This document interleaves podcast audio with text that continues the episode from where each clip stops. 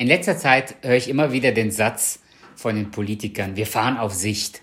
Und damit meinen sie nichts anderes als, äh, im Moment wissen wir nicht, was uns die Zukunft bringen wird und deshalb müssen wir uns einfach Schritt für Schritt nach vorne bewegen. Und das ist vernünftig so. Jeder, der schon mal im Nebel oder in der Dunkelheit gewesen ist, weiß es, dass es sinnvoll ist, wenn man sich vorsichtig Schritt für Schritt nach vorne bewegt. Und Israel befand sich auch in einer ausweglosen Situation. Die Zukunft war einfach nicht absehbar. Vor ihnen das Rote Meer und hinter ihnen das ägyptische Militär. Und in dieser Situation sollten sie eine weitere, die sechste Rotes Meer-Regel kennenlernen. Die sechste Rotes Meer-Regel heißt, geh den nächsten vernünftigen Schritt im Glauben. Lest mit mir, was wir in 2. Mose Kapitel 14, Vers 15 lesen. Und der Herr sprach zu Mose, was schreist du zu mir? Sag den Israeliten, dass sie weiterziehen. Fahre auf Sicht. Mach einfach den nächsten vernünftigen Schritt im Glauben. Israel sollte losziehen. Wohin? Zurück nach Ägypten, von da kamen sie, aus der Sklaverei. Das wäre unvernünftig gewesen.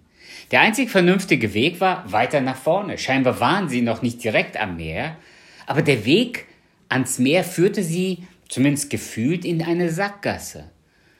Doch Gott sagt, geh diesen Schritt. Denn das, was für uns Menschen manchmal wie eine Wand aussieht, ist für Gott am Ende doch nur eine Tür, die er öffnen will.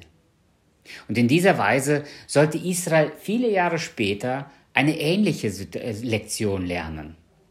Als sie dann irgendwann am Jordan standen, und wieder hatten sie das gleiche Problem. Wie sollte ein riesiges Volk durch den Jordan in das von Gott verheißene Land kommen, da sagte Gott, dass die Priester in den Jordan treten sollten, ins Wasser steigen sollten.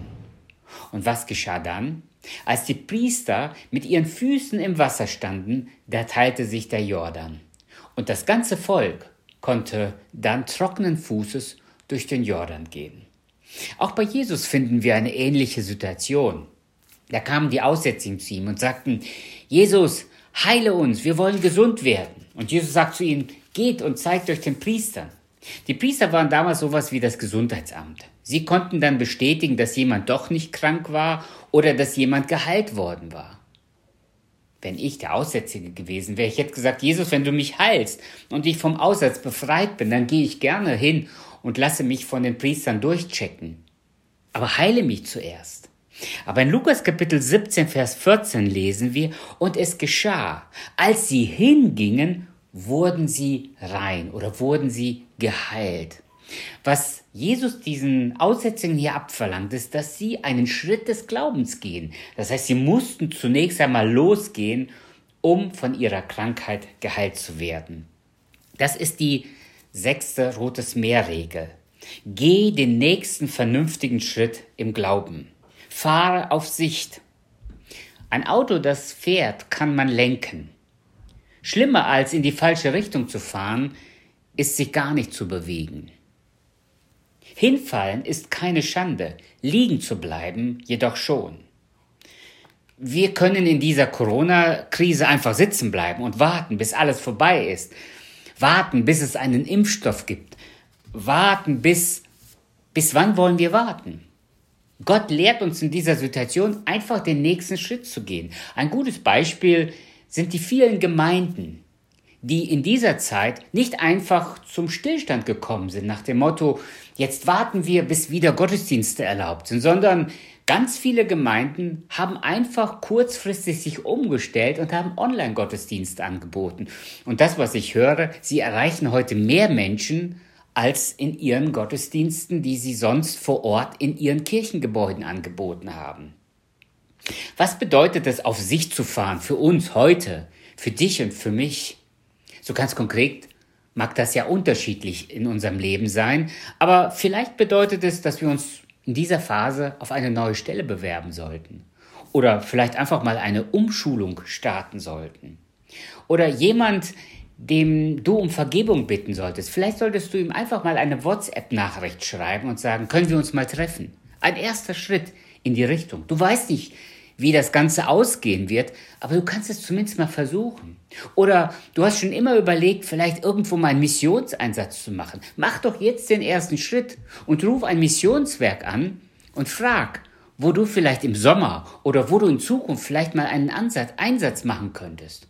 Oder du bist gerade mit der Schule fertig, bewirb dich doch mal an einer Bibelschule und überleg doch mal, ob das für dich ein Weg sein könnte in deine Zukunft. Ruf einen einsamen Menschen an und frag ihn, wie es ihm geht und biete ihm deine Hilfe an. Du musst nicht die ganze Welt bekehren. Vielleicht reicht es, wenn du einfach mal deinem Nachbarn äh, den Link von dem Online-Gottesdienst schickst und ihn einlädst, einfach mal den Gottesdienst zu Hause mitzuverfolgen. Oder du nimmst ein neues Testament mit zur Arbeit und überreichst es einem deiner Arbeitskollegen als eine Möglichkeit, ihm auf diese Weise Gottes Wort weiterzugeben. Das, was das Volk Israel an dieser Stelle kennenlernen sollte, ist, sie sollten verstehen lernen, dass es manchmal sinnvoll ist, einfach nur einen nächsten vernünftigen Schritt im Vertrauen auf Gott zu gehen. Im Buch der Sprüche heißt es, der Mensch denkt, Gott lenkt. Wir sind keine Marionetten Gottes sondern wir sind Menschen, die mit Vernunft und Verantwortung ausgestattet worden sind. Das heißt, Gott möchte gelegentlich von uns eine vernünftige Entscheidung, für die wir dann natürlich auch Verantwortung übernehmen. Und er, er lenkt uns. Er öffnet manchmal Türen, manchmal schließt er Türen, aber dann, wenn wir den nächsten Schritt gehen, können wir erkennen, ob das Gottes Weg und Gottes Wille für unser Leben ist. Bei unserer letzten Rotes Meer-Regeln hatten wir gesagt, es gibt Zeiten, da müssen wir stille sein und auf Gott warten. Aber stille sein und warten heißt nicht, dass es zu einem Stillstand kommt. Wir sagen im Deutschen, wer rastet, der rostet. Und deshalb kann es nicht sein, dass wir einfach nur auf Gott warten, sondern das auf Gott warten geht oft einher mit einem nächsten Schritt, den wir im Vertrauen auf Gott gehen. Und in diesem Sinne wünsche ich euch eine Fahrt auf Sicht.